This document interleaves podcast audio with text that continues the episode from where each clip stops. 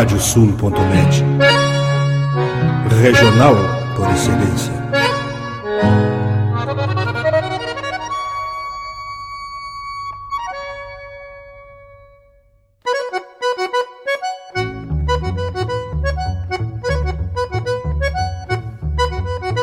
Está aberta a porteira, nem se preocupe em fechá-la. Recorra do plano à várzea, palmo a palmo da hacienda. Não há de curar bicheira, nem recrutar manada, porque se fez cimarrona e mais crioula. Radiosul.net para bebedouro das almas.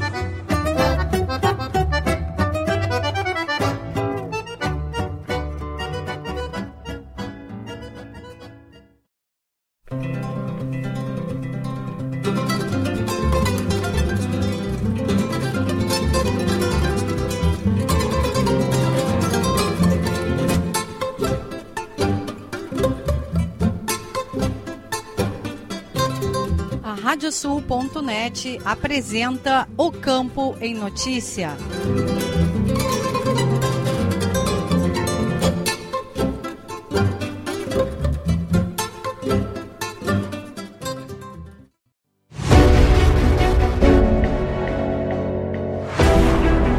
Olá, eu sou Ieda Risco, estamos começando o programa O Campo em Notícia. Esta semana falamos de Não Me Toque com um programa especial da Expo Direto Cotrijal. O programa é uma produção da AgroEffective em parceria com a Radiosul.net. O programa o Campo em Notícia conta com a parceria de rádios que formam rede com o nosso noticiário. Estão conosco as rádios Poatã de São José do Ouro, Fandango de Cachoeira do Sul, Soledade de Soledade, Cidade de Cacique Doble, Integração de Restinga Seca, 107 de Tapejara, Minuano de Alegrete, Delta e Difusora de Bagé, Rádio 96 de Uruguaiana, Pitangueira de Itaqui, Sorriso de São Martinho, Difusora de Arroio Grande, Missioneira de São Luís Gonzaga, Planetário de Espumoso, A Folha de Não Me Toque, RCC de Santana do Livramento, Cotrizel de São Cepé, Rosário de Serafina Correia, Planeta de Miraguaí, Itapense de Tapes. E agora nós vamos falar com o presidente da Federação das Cooperativas Agropecuárias do Estado do Rio Grande do Sul, Paulo Pires, para fazer uma avaliação desta edição da Expo Direto Cotrijal. Olha, eu acho que foi extraordinária, né? É, Quarta-feira encerrou os ciclos de palestras, né? Começou a segunda teve abertura, depois começou a tarde com o Fórum do Milho, depois tivemos o Fórum do Soja terça, o Fórum dos Solos, né? É, terça de tarde, quarta de manhã o Fórum Fórum do Leite, daí teve essa promoção da FAMURS sobre irrigação fantástica e o Fórum do Trigo. Né? Daí, ainda sexta-feira, tem a questão da, a questão da é, da, da, da, do Senado, né, da audiência pública do Senado, que vai tratar de irrigação. Então, veja bem, é uma semana cheia dentro de uma feira que é uma feira de negócios. Né? Então eu não estou falando aqui de compra de, de compra de, de tratores, de equipamento de irrigação, enfim, tudo que é uma parte da feira. E nem das empresas que estão aqui do outro lado, que são empresas eh, de tecnologia, né, que têm nos seus clientes as suas visitas. Mas a geração de conhecimento que é primordial para o campo, né? Perfeito, a geração de conhecimento, então a feira é um sucesso. Né? Nós, por tudo que nós falamos, né, a feira é um sucesso, mesmo no momento em que o nosso agro não tem todo esse brilho por causa da estiagem que ocorre que não é do nosso controle. Claro. Agora, presidente, o senhor acompanhou todos os eventos e o que, como a gente pode falar hoje para o produtor, é, o que mais está despontando, o que requer mais a atenção dele neste momento, levando em consideração né, esses aspectos todos de natureza e também os aspectos de política que interferem, claro, diretamente no que vai acontecer daqui para frente? Olha, o que vai acontecer daqui para frente é difícil da gente prever né? Mas eu só tenho uma certeza, né? Qualquer governo que entrar, qualquer estrutura que nós tiver, tanto a nível estadual, municipal como federal, ele tem que olhar a produção, né, como um fato que vai ajudar ele, né? O Antônio da Luz tem falado de uma forma muito clara isso. A importância do agro no Rio Grande do Sul representa 9% da economia. Mas se você for ver bem, né, o, o que faz o trator é urbano, o que vende o trator, o banco que empresta, tudo é urbano. Mas ele empresta para o agro. E se não tiver o grão, a fábrica de ração, o abatedouro, as grandes indústrias né, é, do, do Rio Grande do Sul são do agro, é abatedouros, é fábrica de ração, enfim. Então, assim, ó, nós temos é que achar políticas e, e atos, ações que preservem a produção, o potencial de produção que nós temos. E aí entra também as questões de sustentabilidade que foram muito discutidas aqui. A questão de sustentabilidade é fundamental. O produtor não vive sem a preservação do meio ambiente. Isso é uma coisa que a gente tem que cada vez mais aperfeiçoar. Nós temos que desenvolver tecnologia. Agora, toda a tecnologia que nós gerar, nós temos que aumentar a nossa produção, nós temos que ser mais eficientes, mas nós temos que sempre olhar a questão da sustentabilidade é e a questão da preservação do meio ambiente. É o negócio dele, né? Perfeito. Sem, sem o clima bem conservado, sem a, a natureza né, bem conservada, o produtor não tem. Aliás, as grandes soluções da agricultura, elas estão na natureza. Uhum. Né? E isso é uma coisa que a gente tem que se entender, principalmente nessa questão do sequestro de carbono, que foi tão abordada aqui ontem, a, a questão do, do agro, a questão do, do da solução, ela está no agro. O agro não é solução, não é problema, não o é agro é solução. E aí okay? precisa também que a cidade enxergue isso e colabore, né, presidente? Perfeito, e essa é uma missão que vocês, jornalistas, podem fazer com muita importância. Maravilha, obrigada, presidente Eu Paulo Pires. Nós vamos conversar com o Sérgio Feltraco, da FECOAGRO, e já começando com uma avaliação de um dos principais eventos aqui da Expo Direto, que foi o Fórum da Soja. Bom dia a todos. Né? Eu acredito que, de fato, o Fórum Nacional da Soja ele deixou mais uma vez uma marca importante para a composição de todas as atividades que uh, interagem dentro de uma feira dinâmica como a, a Expo Direto, uh, Cotrijal, e nós, dentro de uma expectativa desenhada na organização do fórum, tentamos fazer uma abordagem uh, técnica, ou seja, um olhar que apresente as perspectivas de soja no ambiente técnico, os desafios que nós estamos enfrentando na frente, tanto numa cadeia de suprimento e de habilitação para produzir mais e melhor, mas também uh, dotar ela de capacidade de ser responsiva com rentabilidade e sustentabilidade para o produtor, para as cooperativas que interagem com seus cooperados também.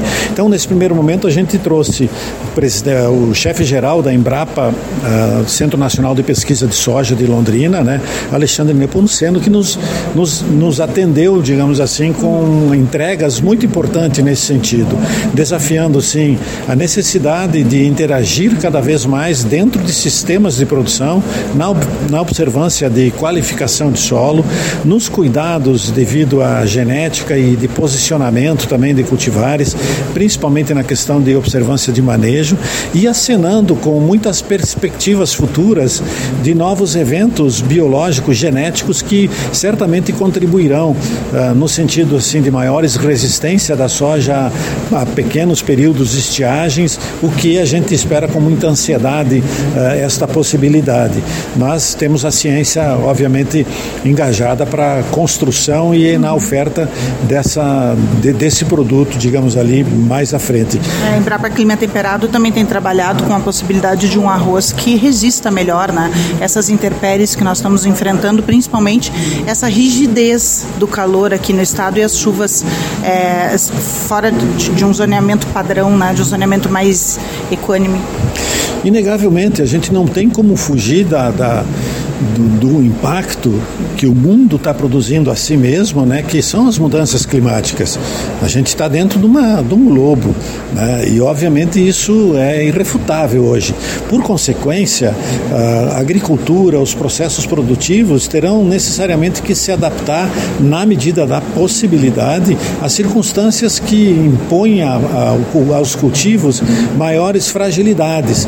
Então, é salutar esse enfoque, é importante que isso per si não vai resolver todo o problema, nós teremos que condicionar situações tanto de solo quanto de manejo de culturas, de proporcionar cada vez mais interações de cultivos que permitam, obviamente, superar esses períodos de estiagens mais curtos. Sempre salientando que a gente, por mais necessário que se faz ampliar a irrigação, nós não vamos conseguir atender a, toda, a todo o ambiente produtivo, Exato. meios ou mecanismos de irrigação, quer por viabilidade econômica, financeira de processos, ou quer até mesmo por disponibilidade de uh, reservação de água, enfim. Mas esse é um debate bastante interessante, ou seja, da necessidade de nós, mais uma vez, olharmos com mecanismos que nos permitam adaptar modelos de produção mais sustentáveis e quiçá poder contar com suporte né, tecnológico no avanço de genética, também possibilitando essa, essa circunstância, digamos assim, complementar. Exato. Também tivemos aí uma palestra que falou sobre ah, uma boa nova para o campo, né, que os insumos estão aí voltando a um patamar mais parecido com o da normalidade depois da pandemia e agraciados também por uma situação da guerra da Ucrânia que neste momento não está travando tanto como estava no início do, do confronto a vinda dos produtos tão necessários para a agricultura. E é pertinente a tua abordagem, é exatamente isso. E ela vem num momento onde, especialmente para o Rio Grande do Sul, nós vamos sofrer com uma redução de produção. E isso, obviamente, eh, reduz a expectativa também de investimento do produtor a persistir aqueles níveis de insumos que foram adquiridos para a atual safra. E isso é um, é um cenário que nos foi apresentado pelo consultor Marcos Araújo, né, da Agriinvest, que nesta abordagem sim fez esta referência como uma tendência positiva para o setor. Então, cabe ao produtor, dentro da sua análise e gestão da, da, da sua propriedade, dos seus negócios, uh, vislumbrar a melhor oportunidade de troca entre o seu produto e os insumos necessários para a configuração das lavouras. E não só nos fertilizantes, também como também uma tendência nos agrotóxicos. Então, muita atenção. Acho que mais do que nunca, nesse ano, o produtor vai ter que fazer um exercício de inteligência de gestão para poder uh, executar a lavoura minimamente com garantias de tecnologia, porque isso vai garantir rentabilidade para ele lá na frente, mas de forma adequada, ajustada à sua realidade também econômico-financeira. Ele citou que houve um acréscimo no custo total de produção de uns 60%, em virtude de todos esses acontecimentos que nós relatamos, e que a redução vai ser pequena, né? vai ficar aí em torno de 15% na melhor perspectiva, mas já é um fato a comemorar, né? Exato, e tudo isso também a gente tem que levar em conta né, um, um, horizonte de observância também do comportamento do preço das commodities. Ele também destacou né, de que talvez o primeiro semestre seja a melhor oportunidade de consolidação uh, de, de, vendas em relação a preços em virtude de vários fatores. Hoje mesmo sai um relatório do SDA, né, onde a Argentina realmente vai ter uma redução drástica também de oferta de produtos. Então, conjugar essas informações para um momento de, de, de, compra, de troca de, de produto por insumo é fundamental. Então, eu acho que mais uma vez a gente destaca né, a necessidade de fazer o apontamento, botar na ponta do lápis e observar, obvia, obviamente, o comportamento de, de toda a sua atividade. Não tem regra geral. Cada produtor sabe seu custo, ele tem que gerenciar isso de forma muito sábia, principalmente no momento onde se torna mais delicado a tomada de decisão. E aí encerramos o fórum com uma terceira palestra também, que faz um fechamento aí de todas essas preocupações uh, com o futuro do setor. Perfeito. Uh, um analista da economia e do macro né, nos apresenta, sim, uma tendência a persistir no, no ano ainda uma taxa elevada de juros. Uh, mencionou, obviamente, todo o, posicionamento, não vou dizer conflituoso, mas questionado uh, entre o governo e o Banco Central para a redução de, das taxas de juros, mas ele acena também com a possibilidade de um movimento inflacionário também reduzido, o que por hora pode acender a possibilidade no, no médio prazo também em haver a redução de custo. Nesses patamares, o que, que a gente espera enquanto uh, observância do setor e da, na linha de crédito e no próprio plano safra?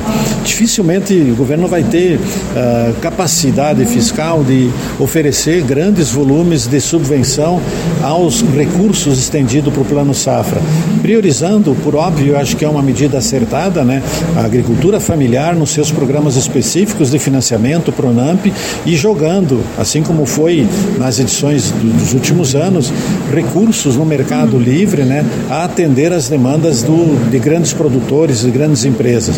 O que, de certa forma, uh, aponta um cenário uh, de dificuldade também nesse sentido, mas enquanto entidade organizada das cooperativas FECOAGRO, num alinhamento muito próximo com o sistema OSERGS e também com a ACB, nós já estamos, obviamente, movimentando ações, uh, apresentando circunstâncias muito específicas para o Rio Grande do Sul nesse enfrentamento, a ponto de buscar desafiar algumas situações de excepcionalidade também para atenção da nova safra e dos recursos que foram entendidos para a constituição da lavoura de milho e de, de, e de soja, né, que certamente teremos que buscar, dentro mesmo desse cenário econômico, algumas alternativas de refinanciamento, de alongamento de dívida, enfim.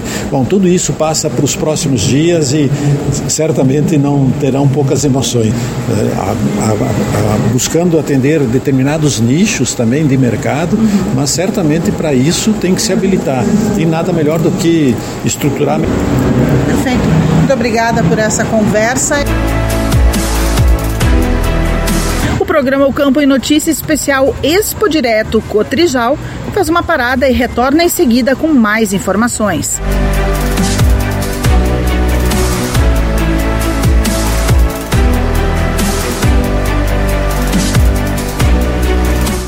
Canta, canta, minhas chilenas, chacoalha no mas teus guiso nesta ponta d'égua que vão a trote estendido, enredei lá no tupete o mais lindo dos chiflidos.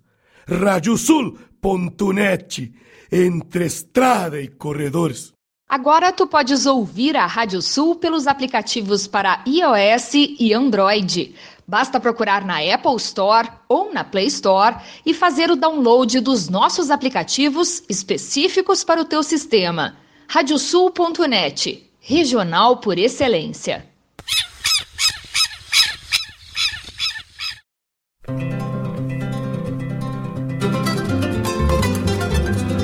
Radiosul.net está apresentando o Campo em Notícia.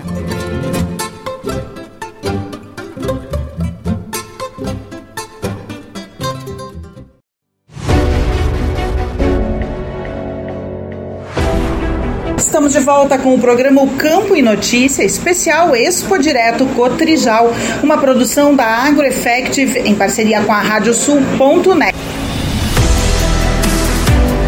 nossa conversa agora é com Felipe Susbach, responsável pelo marketing e vendas da Elicity Plant. E essa é a segunda edição da Expo Direto que vocês participam e acompanham toda a rotina, mas tem um gostinho especial. Ano passado vocês vieram como inéditos e agora já foram conferir, inclusive, agricultor trabalhando com a tecnologia. Exatamente. Então, boa tarde a todos. Uh, muito legal a gente estar tá podendo participar e, na verdade, trazer inovação em loco e principalmente ver os resultados na região. E como nós estamos na época de colheita, os resultados estão vindo, então esse é o momento de consolidar a tecnologia para depois a gente poder disponibilizar para os agricultores, visto que uh, as últimas safras vieram de impactos severos da estiagem e, consequentemente, trazer essa inovação para o agricultor vai poder fazer com que eles tenham outras alternativas para justamente mitigar os impactos com a estiagem. Esse produtor é daqui mesmo de Não Me Toque ou da região?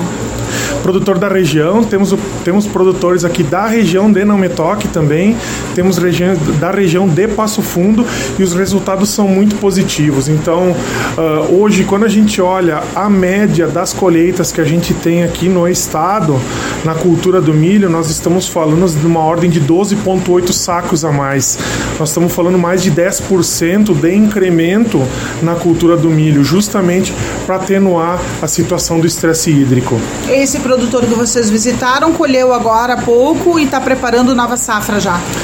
Exatamente, ele, ele acabou a colheita de, de milho, onde o resultado foi super positivo, teve uh, em torno de 5 sacos a mais de, de incremento e já estamos na mesma propriedade avaliando a cultura da soja também como um potencial para o próximo ano, visto que nesse momento a gente também está com impactos severos na cultura da soja, visto que está na época de enchimento de grão, onde é crítico em relação à água. Então é, é mais uma alternativa para o agricultor num outro cultivo. Ele está com quantos hectares de soja plantado que vocês vão acompanhar agora? Então na fazenda agora nós estamos com uma área de. A fazenda tem uma área de mais de mil hectares, né, perto de Passo Fundo, e nós estamos acompanhando aí uma área de em torno de 5 hectares aplicados já com a soja aplicada com o produto que vocês desenvolveram.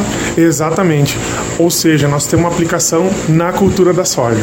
Poxa vida, aí numa fase tão difícil de estiagem, porque nós estamos aqui em Não Me Toque e o calor pegando muito na Expo Direto.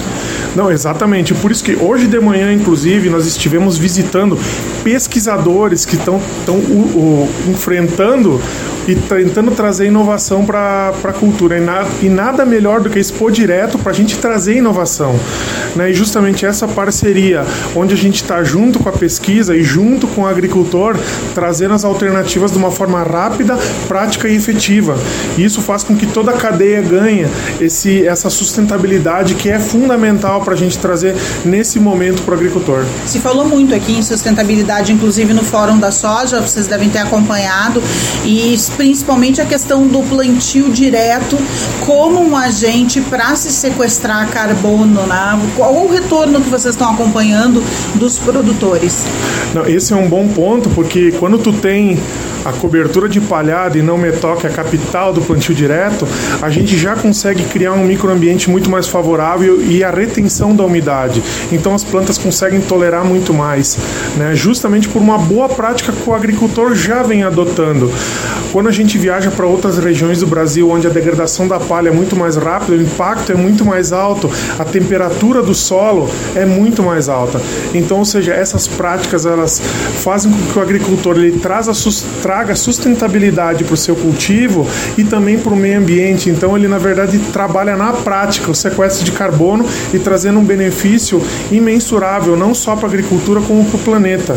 E o, de fato, um dos, uma da, do, dos uh, segmentos e dos setores que mais contribuem para a sustentabilidade do planeta é o agronegócio. Agora se fala também muito aqui em todas as discussões da Expo Direto na, da integração lavoura-pecuária. Vocês têm acompanhado produtores também trabalhando com a tecnologia de vocês que trabalham com integração? Esse é um, um segundo passo que nós vamos estar trabalhando, né? Porque a nossa tecnologia ela acaba se adaptando para diferentes cultivos e entre ele a pastagem e floresta também. E isso vai entrar no segmento, mas esse é um segundo momento que a gente vai ter que estar trabalhando, porque a gente está tá colocando foco em algumas culturas para depois a gente avançar em outras também. Até porque a gente precisa de ter, ter perna para conseguir conciliar toda essa introdução de uma nova tecnologia aqui no Brasil. Já dá para pensar na 24 Expo Direto, então, que vai ter uma novidade a mais. Não tenha sombra de dúvida. Então a Elicite vai estar tá vindo com mais, com mais força, se estabelecendo ainda no Brasil, visto que muita coisa está acontecendo a nível de mundo e muita inovação. E trazer essa tecnologia dos fitoesteróis aqui para o Brasil é muito gratificante e poder dividir com os agricultores de toda a região e nesse fórum que é fundamental, consequentemente é, é uma forma única de contribuir para o agronegócio. Então já vamos ficar todos atentos para a próxima edição da Expo Direto Cotrijal, que pode vir novidade, principalmente o resultado de que vocês estão vendo agora dos produtores da região que vão depois colher uma soja já, né, melhor resultado, se por um acaso Laninha continuar incomodando o agricultor gaúcho com essa, com essa estiagem, chuvas irregulares para todo o estado. Felipe, muito obrigada pela participação aqui no programa. Um abraço. Um abraço, eu que agradeço. Bom evento a todos. E aqui desse Direto Cotrijal vamos conversar com Armindo Bartineto, que é gerente técnico da CIA, Serviço de Inteligência em Agronegócios pela experiência que vocês têm com a CIA de chegar num produtor, levar ensinamento, levar conhecimento, eles estão cada vez mais abertos, as novas gerações estão auxiliando para essa abertura de buscar conselhos de alguém e não simplesmente olhar e dizer meu avô sempre fez assim, assim que eu vou fazer? Sem dúvida, sem dúvida. A gente vê é, principalmente essa, essa geração mais nova que vem chegando no campo, quanto também essa que já está há um certo tempo também, é, tem visto que é, para acompanhar dessas mudanças e essa evolução é preciso de auxílio. Hoje a gente tem muito acesso à informação, é muito diversificado, muito fácil ter informação, mas a grande dúvida é o que, que eu uso para minha propriedade, o que, que eu uso para o meu negócio, o que realmente vai gerar impacto. E outra coisa é, é o momento de eu usar essa tecnologia agora ou eu tenho que se criar um passo a passo para chegar naquele nível de tecnologia mais existente? Tem muitos produtores que às vezes, isso eu vejo um erro, né, muitas vezes acabam é, queimando certa tecno, certa, certas tecnologias porque não estão prontos para aquele tipo de tecnologia. Então, é, esse é o nosso papel como técnico, como consultor, é mostrar para o produtor que existe uma trilha a ser caminhada, existe uma série de tecnologias que podem ser empregadas e vão gerar mais produtividade, mais rentabilidade, mas o timing do uso é, é fundamental para que essa tecnologia é, funcione e dê realmente esse resultado esperado. Esse momento de entender qual é o timing do produtor é fundamental para quem vai lá prestar essa consultoria também, né? Não só o timing de como está a propriedade dele no momento, mas da cabeça do produtor produtor. Sim, sim é, isso é. Daí a leitura do perfil do que o produtor está esperando. Nós, como CIA, a gente sempre é, trabalha com ações propositivas para os produtores, não tem nada é, impositivo. Isso uhum. no, muito no passado. É, os técnicos trabalhavam muito dessa maneira. Eu sou o dono do conhecimento, escuta, faz o que eu tô te e, e a gente já entendeu que não é desse jeito que funciona. Era aquele embate de gerações também, né? Exato, exato. E também o produtor é o dono do negócio, ele que é o, o grande comandante daquilo do, do negócio para onde ele vai. O nosso papel como consultor é fazer sugestões para que esse curso ele, ele, ele chegue mais rápido no objetivo, que é produzir mais, ganhar mais, ter maior rentabilidade e tudo isso com a, com a parte sustentável hoje Exato. na pauta. Então, fazer, fazer ele entender a necessidade né, de se pensar em pegada de carbono, etc. Também, também é. Esse é o nosso, é o nosso papel, mas ter ações propositivas, é, mostrar os ganhos que se tem em determinada tecnologia e, e o nosso papel também é adaptar em relação a, ao que ele tem de infraestrutura, ao que ele tem de recurso disponível. É, tudo isso faz parte do consultor de filtrar as informações, as tecnologias que realmente funcionam, entender o momento do produtor e aí fazer as proposições no timing dele, no passo dele, para que realmente ela seja possível de ser aplicada. Porque se a gente também aplica fora do time ou não entender no momento, é, vai não vai funcionar, o produtor às vezes não vai aplicar ou é, não vai ter o resultado esperado, que acaba por outro lado também não tendo efetividade no nosso trabalho. E mostrar para ele também que às vezes é preciso dar uma investidinha ali para poder colher o resultado mais adiante. Né? É, perfeito. E para isso a gente usa muito como áreas piloto na propriedade, em vez para não gastar muito dinheiro, não ter investimento muito alto, a gente sabe que dá resultado. Quando a gente propõe algo, a gente sabe que, que dá resultado. A gente não vai nas propriedades para testar. A gente vai nas propriedades, realmente, a gente tem uma gama, são mais de 10 anos de experiência nossa no mercado, com propriedades, com negócios de diferentes tamanhos, com arranjos diferentes, e a gente não vai lá para testar. A gente propõe, a gente propõe algo que realmente funcione. Mas no primeiro momento, às vezes tem que ser uma área mais experimental, uma área piloto, para que o investimento não seja tão alto e para que se, se errar, vai se errar baixo e a gente consiga consertar aprender com aquilo ali, o produtor entendendo como funciona e a gente começa a ampliar para as outras áreas da propriedade. E, e, isso nos dá muita segurança, muita bagagem para quando a gente for aplicar, é, tem todo esse know-how né, de expertise para algo que funcione mesmo. E a LP cresce cada vez mais, né? Sim, a integração lavoura-pecuária com a pegada de sustentabilidade e muito puxado também, é, por exemplo, aqui no Rio Grande do Sul, pelo avanço da da soja na fronteira sul, tem puxado muito os temas integrados, com uma alta qualidade de pastagem em períodos que muitas vezes os produtores não estavam acostumados, que é durante o inverno.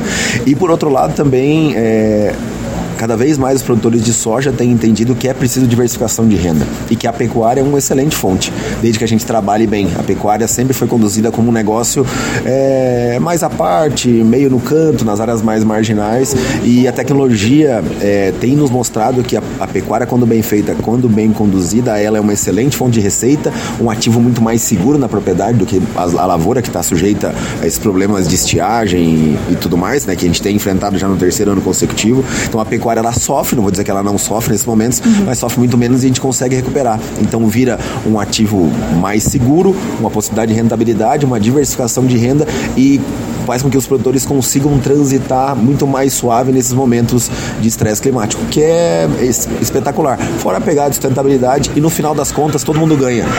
A produção de soja ela é maior nas áreas que vão integração, coisa que muita gente pensa que não é, ela é maior e a produção pecuária também consegue entregar muito mais resultado. Né? Ganha muito na produtividade, né?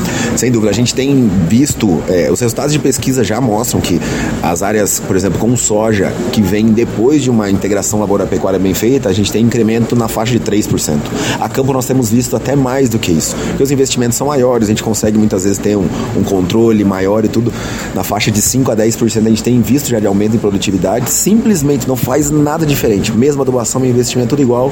Faz, a única coisa é ter a pecuária antes uhum. da lavoura de soja. Tendo a pecuária bem manejada, se tem conseguido aumentos na faixa de 5 até 10% na produção de soja. Milho, como é uma gramínea, os incrementos são maiores ainda. O arroz também na casa de 15 até 20% em incremento de produtividade, simplesmente pelo fato de ter a pecuária antes. Pecuária bem conduzida, bem trabalhada e no final uma relação ganha-ganha espetacular.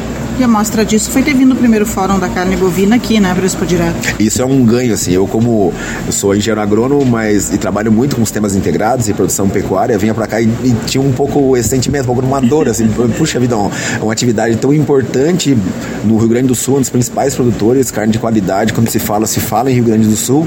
E um fórum desse, é, a, a, pecuária de corte está fora, é, esteve fora por muito tempo, né? E ver agora a pecuária de corte entrando, os depoimentos, o presidente da, da, da Cotrijal estava lá entendendo o momento da pecuária e como essa relação ela é benéfica para todo mundo, né? Então a pecuária é um setor importante e quando casada com a agricultura bem feita, todo mundo ganha. Maravilha, muito obrigada, Armindo. Eu que agradeço, agradeço pela oportunidade e vamos juntos. E após essa conversa com Armindo Bartineto da CIA, o programa o Campo em Notícia Especial Expo Direto Cotrijal faz uma parada e retorna em seguida com mais informações.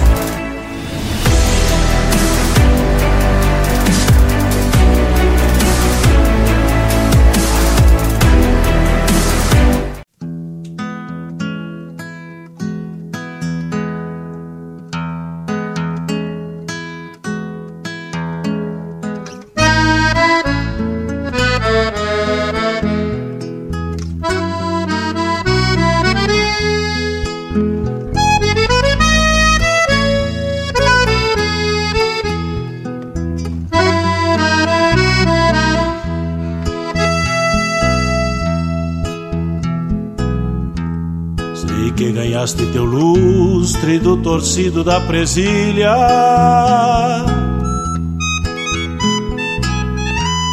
Quando a corda se estendia, eras parte do tirão.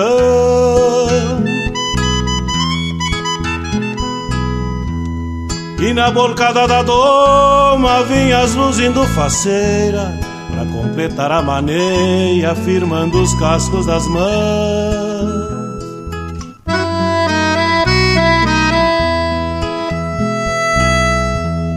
Também mostraste teu brilho na sentada de algum potro, quando o cabresto por gosto golpeava junto ao palanque. E no apertar de uma cincha, teu lume ganhava espaço, num couro lambendo aço, cruzando os anos por diante.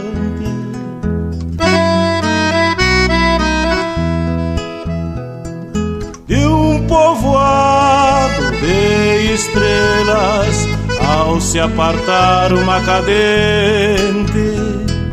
Deus encontrou na frente Nesta potranca matreira, pra laçar céu e estrelas, necessitou de uma argola. E fez na mesma hora do teu molde a lua cheia. Por isso argola matreira que no garrão faz costado Teve seu brilho roubado por uma estrela chorona Que reluzia solita depois que o dia torava Deixando a espora calada na noite grande que assoma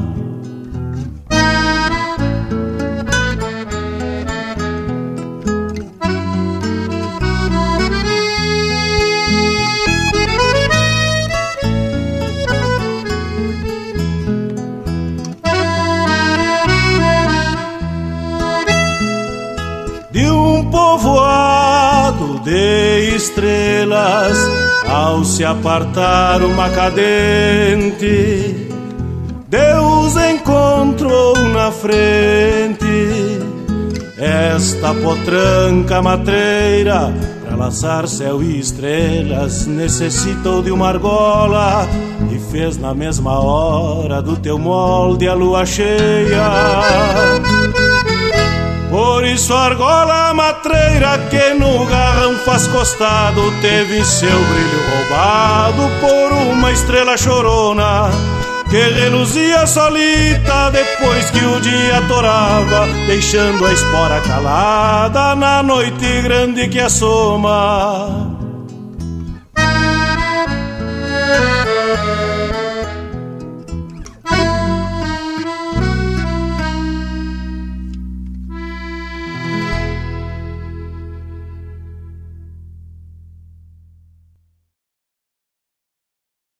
Canta, canta, minhas chilenas, chacoalha no mas teus guiso.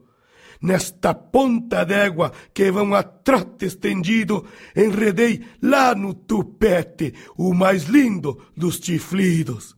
Rádio Sul.net, entre estrada e corredores.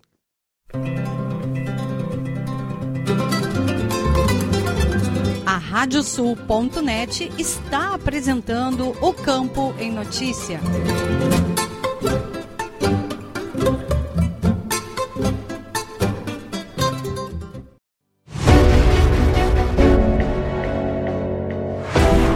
Estamos de volta com o programa Campo em Notícia Especial Expo Direto Cotrijal, uma produção da AgroEffective em parceria com a Radiosul.net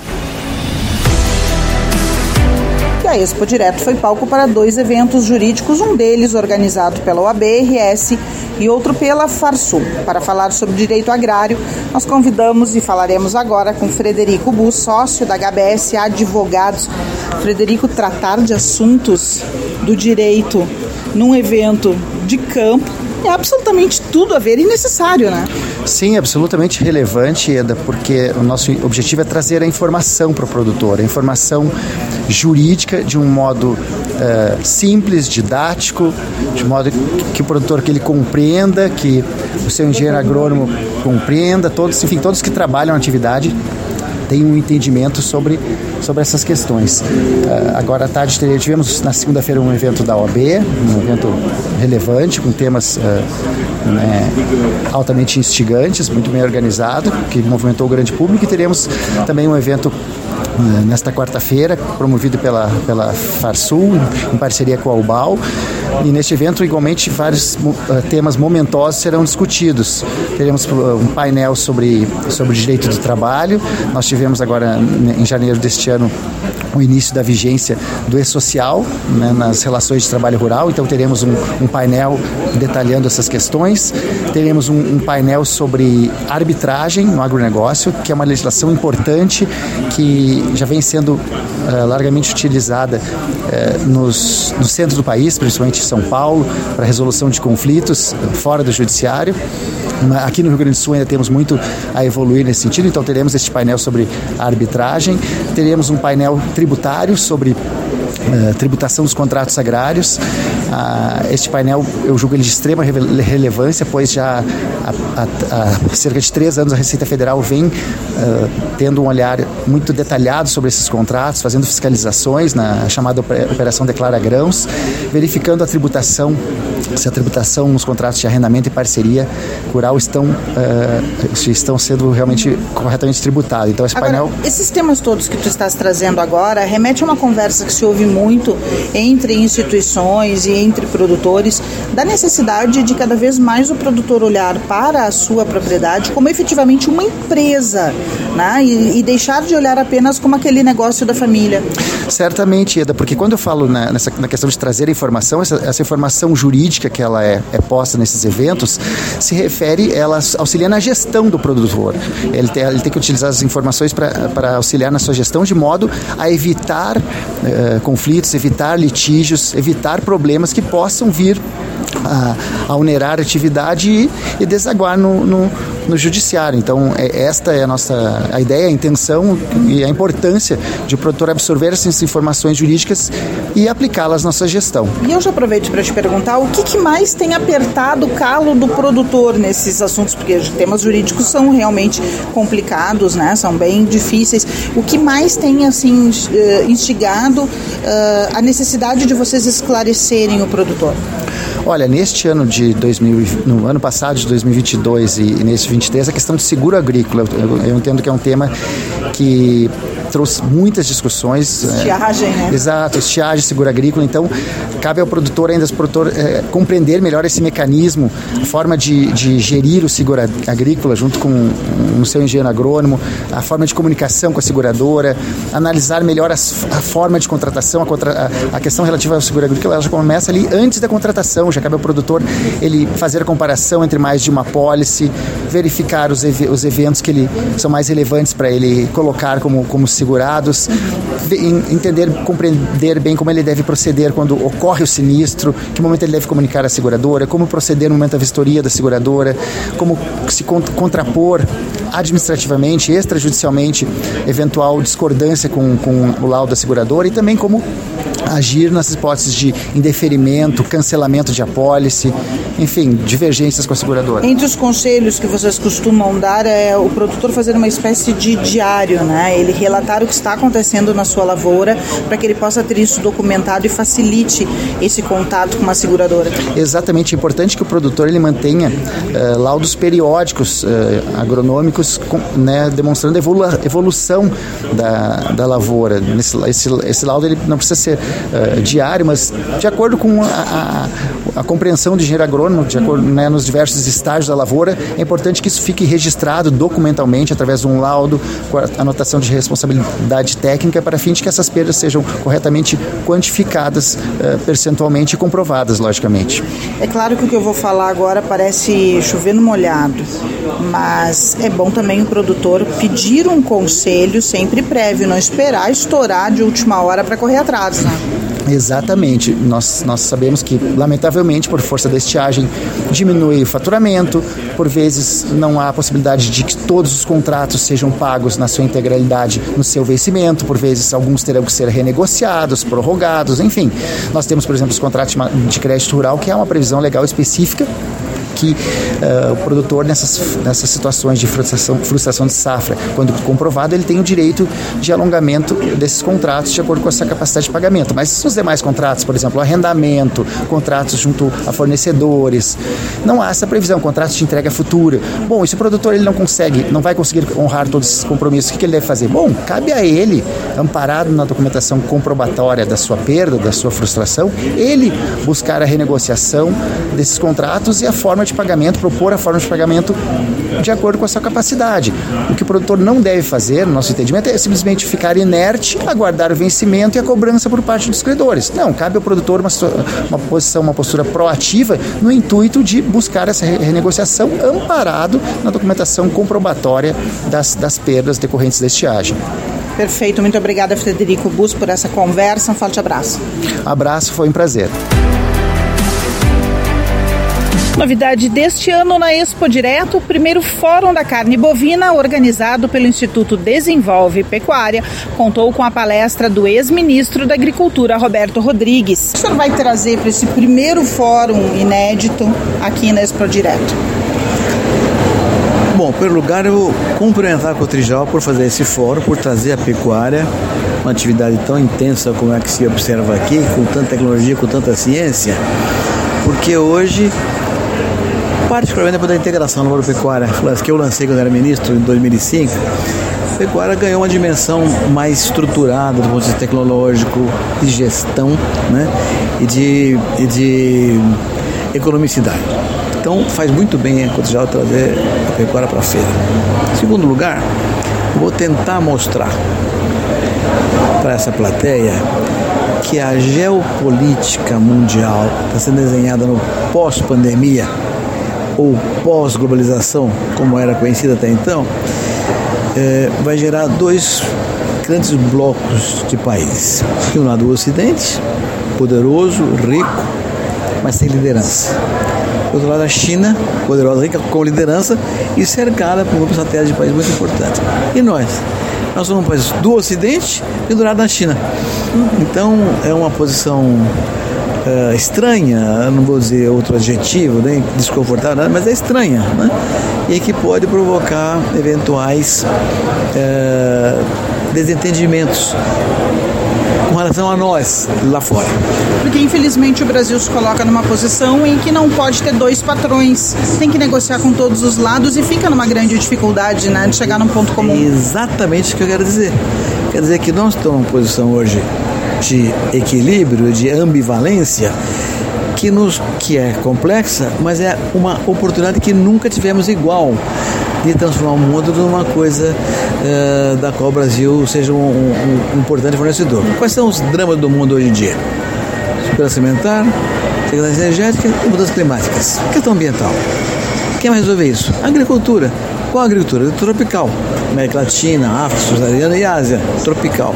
Quem lidera a ciência tropical da agricultura? É o Brasil. Então nós temos uma chance de transformar o nosso país não num simples vendedor de comida ou de modelo energético, mas de ensinar os países tropicais que são menos desenvolvidos a serem os agentes de transformação do planeta. O senhor fala nós sermos vendedores de comida e estão largando no colo do Brasil a responsabilidade de alimentar o mundo no futuro. Mas... E como fica a pecuária nesse cenário, já que ela é tão cobrada também por questões de sustentabilidade? Faz parte do cenário. O que é pecuária?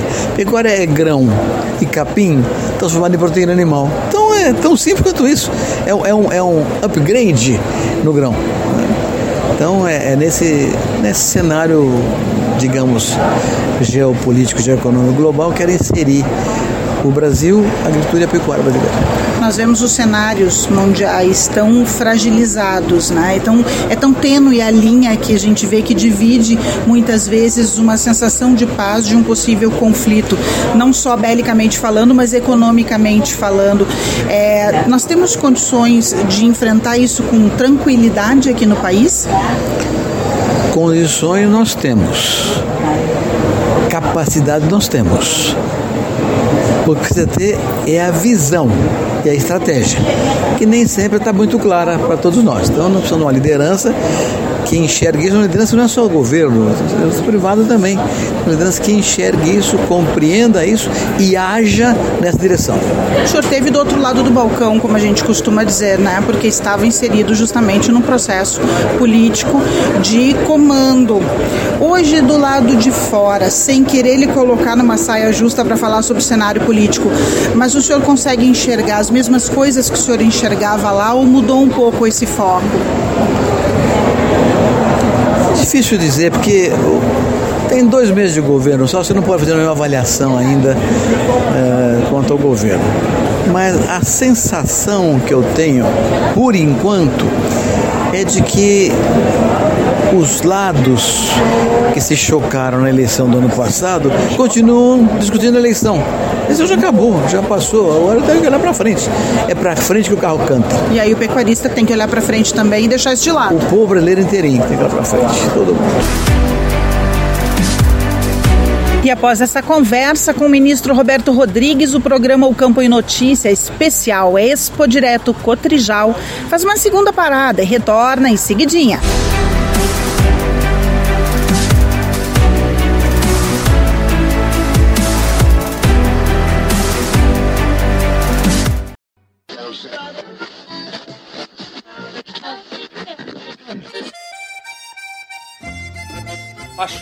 Mas então deixa aí porque esta é a Radiosul.net, regional por excelência.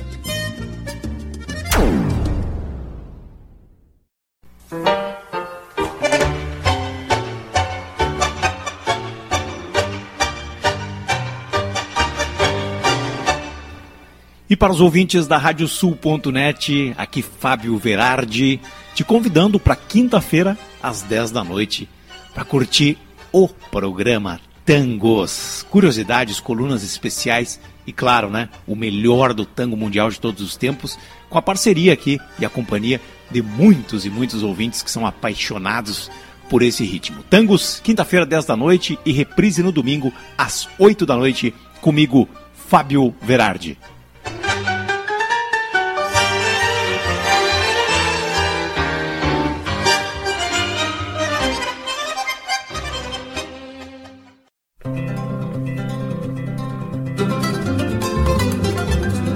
Radiosul.net está apresentando o Campo em Notícia.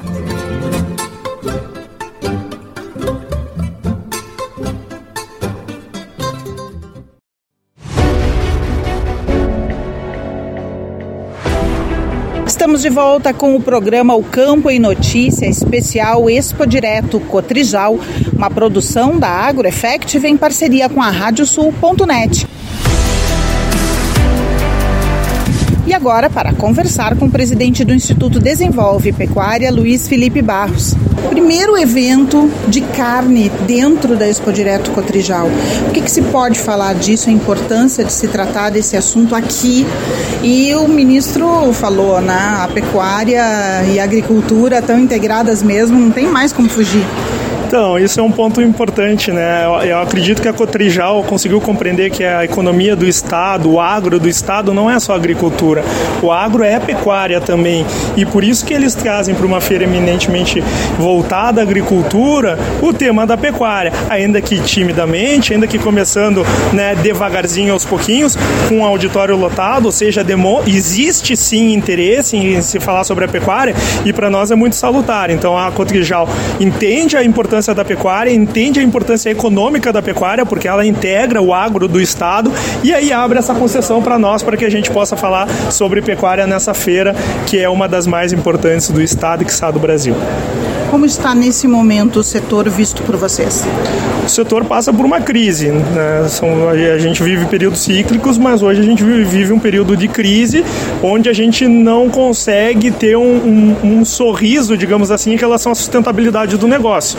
Há, há, há, há números que dizem que isso tende a virar a partir do final do ano, mas esse ano tem sido extremamente deprimente. Estamos no terceiro mês, mas é um terceiro mês que já traz problemas de 2021, 2022 2023, nesses três primeiros meses, enfrentamos a pior seca em 17 anos. Foi a pior seca do mundo entre Brasil, entre Rio Grande do Sul, Uruguai e Argentina. Isso devastou as nossas pastagens, as nossas alimentações. O gado não tem um estado corporal adequado, o nosso inverno é delicado. O gado que tinha para abate já foi escoado e hoje a gente enfrenta essa dificuldade de manutenção do rebanho dentro de um custo razoável, porque se tu for botar em alimentação e confinamento, tu até pode manter manter, mas são custos inviáveis que não pagam o negócio. Se fala aí não só no que vocês tiveram que vender antecipadamente em função de peso, né, que não tinha como sustentar o gado no campo, mas também o que pode acontecer no futuro com relação às matrizes que, sofrendo com essa seca, terão dificuldades da reprodução. Os efeitos da seca são devastadores, seja no peso do terneiro, peso de desmame, porque influencia, não tem água, não tem alimentação, o terneiro não desenvolve, seja nas taxas de prenheses. Então, assim, não é só o estado corporal do gado que hoje é influenciável, né? Existe sim as consequências para o futuro. Lembrando de novo, nós vamos passar por um inverno, o inverno do Rio Grande do Sul extremamente delicado, ainda mais para quem cria em campo nativo. não estou falando em pastagem, onde há investimento, mas sim uma pecuária extensiva. Isso, isso vai refletir, sim, no preço dos nossos animais, vai refletir no mercado e hoje a gente sente isso de uma forma desconfortável, como eu falei no início, porque o preço tem caído pelo excesso de demanda de boi gordo. Quem tem está vendendo e vendendo ao preço que pode. E o pasto pode se recuperar, esse pasto nativo, ou também a gente vai ter aí um hiato muito grande entre um pasto de qualidade? Nós, uh, falar em pasto nativo, quem vai fazer pastagem consegue trabalhar de uma forma adequada. O campo nativo ele tem até meados de abril para poder se recompor. Se ele não se recompor até lá, a gente entra com baixo estoque forrageiro e isso vai refletir no inverno, onde os animais tendem a perder peso e algumas se manter, mas esse ano, então, aqueles animais que entraram em estado caótico no inverno num campo nativo tendem a ter dificuldades de sobrevivência. O Instituto tem trabalhado muito em conjunto com os demais elos da cadeia, justamente para mostrar né, a importância da carne gaúcha, da valorização da carne gaúcha e o que se pode fazer para que esses elos não se enfraqueçam no desenrolar aí da caminhada. Queria que tu falasse um pouco sobre isso. Entre cordas e pedras, eu fico com a corda para poder atar relacionamentos e relações. O Instituto não veio para tomar o lugar de ninguém, a gente não tem sequer vaidade em relação a, a, a, conquistar o espaço de alguém. O que a gente quer mesmo é lutar pela pecuária do Estado, da forma que a gente consegue, timidamente, e a gente entende a importância dos demais instituições para a representatividade da classe. Aqui a gente só quer realmente tentar manter a pecuária do nosso Estado, não se falava mais em pecuária, não se, não se comungava sobre pecuária, e a gente tinha uma dificuldade imensa quando ia falar em pecuária, porque ninguém mais, a agricultura tomou conta. Esse é o nosso objetivo. Nós queremos ser protagonistas dentro do nosso espaço. A gente não precisa ser o melhor, mas a gente tem que ser protagonista. As pessoas têm que ouvir falar em pecuária, as pessoas têm que trabalhar institucionalmente a pecuária, as pessoas têm que falar em leis de pecuária. Hoje não existe nenhuma. Sabe quem conseguiu é, hoje, hoje uma legislação que se chama Fundopem da irrigação, que pode nos beneficiar porque a gente passa por secas, foi o Simers, que ele conseguiu uma linha de financiamento para máquinas. O que os pecuaristas conseguiram? Eu vou além, o que os pecuaristas propuseram, propor, não tem. Então esse é o objetivo do Instituto, se unir as demais instituições para que a gente possa ter força e ter robustez nas nossas proposições em relação à pecuária. Como se chega no consumidor? Porque afinal de contas vocês trabalham porque alguém está comendo o produto que vocês estão criando no campo. Como fazer com que esse consumidor olhe com carinho para a carne gaúcha? e até mesmo perca certos preconceitos que a gente tem visto por aí surgindo quando eles olham só para o bolso, não olham para a qualidade do nosso produto, não valorizam o nosso produto. Nós passamos um, um, um largo período sendo execrados pelas mídias, ainda mais agora com o surgimento dos influencers. Então a imagem da pecuária rio-grandense do Brasil ela ficou muito prejudicada, né? Não, não se fala o outro lado, a gente só tem o lado do, da emissão de gases de carbono, mas não se fala efetivamente sobre o sequestro, sobre o balanço que os campos nativos, as passagens proporcionam. Bom, a gente tem que o primeiro passo, tu nunca vai chegar no topo sem subir as escadas. O primeiro degrau da escada é melhorar a comunicação. Esse é o primeiro, primeiro ponto. Os demais pontos, eles têm que ser trabalhados junto com o varejo, junto com os frigoríficos. São eles que têm a condição de chegar na ponta. O, o, o pecuarista não consegue chegar na ponta. Quem chega na ponta é o frigorífico, é o varejo o que nós temos que ter como pecuaristas, e eu defendo isso há horas. Nós temos que manter a nossa criação sem trabalho escravo, em, em, em campo nativo, se possível, em pastagens, com sustentabilidade. A gente tem que ter o produto para que o varejo e para que os frigoríficos possam pegar esse produto e mostrar para o consumidor que ele é bom. O Rio Grande do Sul tem isso? Tem e tem de olho fechado. O Brasil tem isso? Não sei. Não sei. Tem estados que não tem. Mas, como pecuarista do Rio Grande do Sul, a gente não explora o nosso bioma, a nossa imagem de bioma, a gente não explora essa questão relativa a chegar no consumidor a nossa carne que é sim sustentável, a nossa carne que não emite carbono e a nossa carne que é criada na maioria em pasto e não em confinamento. Recentemente vocês eh, discutiram é, técnicas novas de se trabalhar com o gado, né? já que você está falando em mudanças de prática e que se mostra, é, não vou utilizar o termo humanizado, mas é uma forma de tratar o animal uh, diferente do que vinha sendo praticado, do que é praticado muitas vezes por criadores convencionais e com uma filosofia mais antiga. Isso faz parte também de uma forma de tentar mostrar para a população, visto que há tantas campanhas de maltratos aos animais e de preocupação com o bem-estar do gado? A evolução faz parte de todo ser humano. A gente não pode ficar estagnado em práticas de juntar gado de manejo de 1950, 80, são bonitas para a tradição, tem que se manter a tradição, mas a gente tem que, acima de tudo, evoluir. As práticas de bem-estar animal já são requisitos pelos consumidores. Né? Além de tudo, o bem-estar animal traz benefício ao bolso do próprio pecuarista, porque repercute na questão do estresse, no ganho de peso ou na, na perda de peso. Então, o que a gente se propõe é: vamos ser empresários, vamos ser empresários. Se isso aqui é bom tanto para a imagem, tanto para o consumidor e para o teu bolso, vamos fomentar, vamos incentivar. Não tem motivos que impeçam a gente de querer fomentar os nossos associados, inclusive todos os pecuaristas que tiverem interesse, porque as lives são públicas, de manejos adequados. Não há nenhum problema em relação a isso. Eu acredito que a forma de manejo ela tem que evoluir e ela está evoluindo. Só que se a gente não trouxer isso, quem vai trazer? Será pulverizado? Será através de uma, duas pessoas? Que daí uma cultura para ser mudada por pessoas leva muito tempo. Uma cultura fomentada por uma instituição, ela muda em médio prazo. Então, o que eu acredito é que a gente, hábitos e cultura são as coisas mais difíceis de mudar numa pessoa. Se a gente começar top-down, de cima para baixo, com uma instituição fomentando isso, a gente muda de forma mais rápida. E qual é o resultado disso? Um melhor manejo, um consumidor satisfeito, um animal menos estressado, consequentemente mais resultado no nosso bolso. Presidente, muito obrigado e parabéns pelo evento. Eu que agradeço, muito obrigado pela presença de vocês, sempre um prazer falar com a Grafiti. Deixo aqui o convite para que sigam as nossas redes sociais. No YouTube, o endereço é youtube.com/agroeffective. Se inscreva no canal, ative as notificações clicando lá no sininho e deixe o seu like nos vídeos. No Spotify, procure por AgroEffective e siga o nosso podcast. No Instagram também procure por agroeff com dois Fs. Isso mesmo, agroeff. Nos sigam também no LinkedIn, Twitter Twitter e Facebook e fiquem por dentro da nossa programação. A melhor notícia acontece aqui. O programa de hoje fica por aqui. A produção do Campo e Notícia é da AgroEffective em parceria com a Radiosul.net. Desejamos a todos um ótimo final de semana.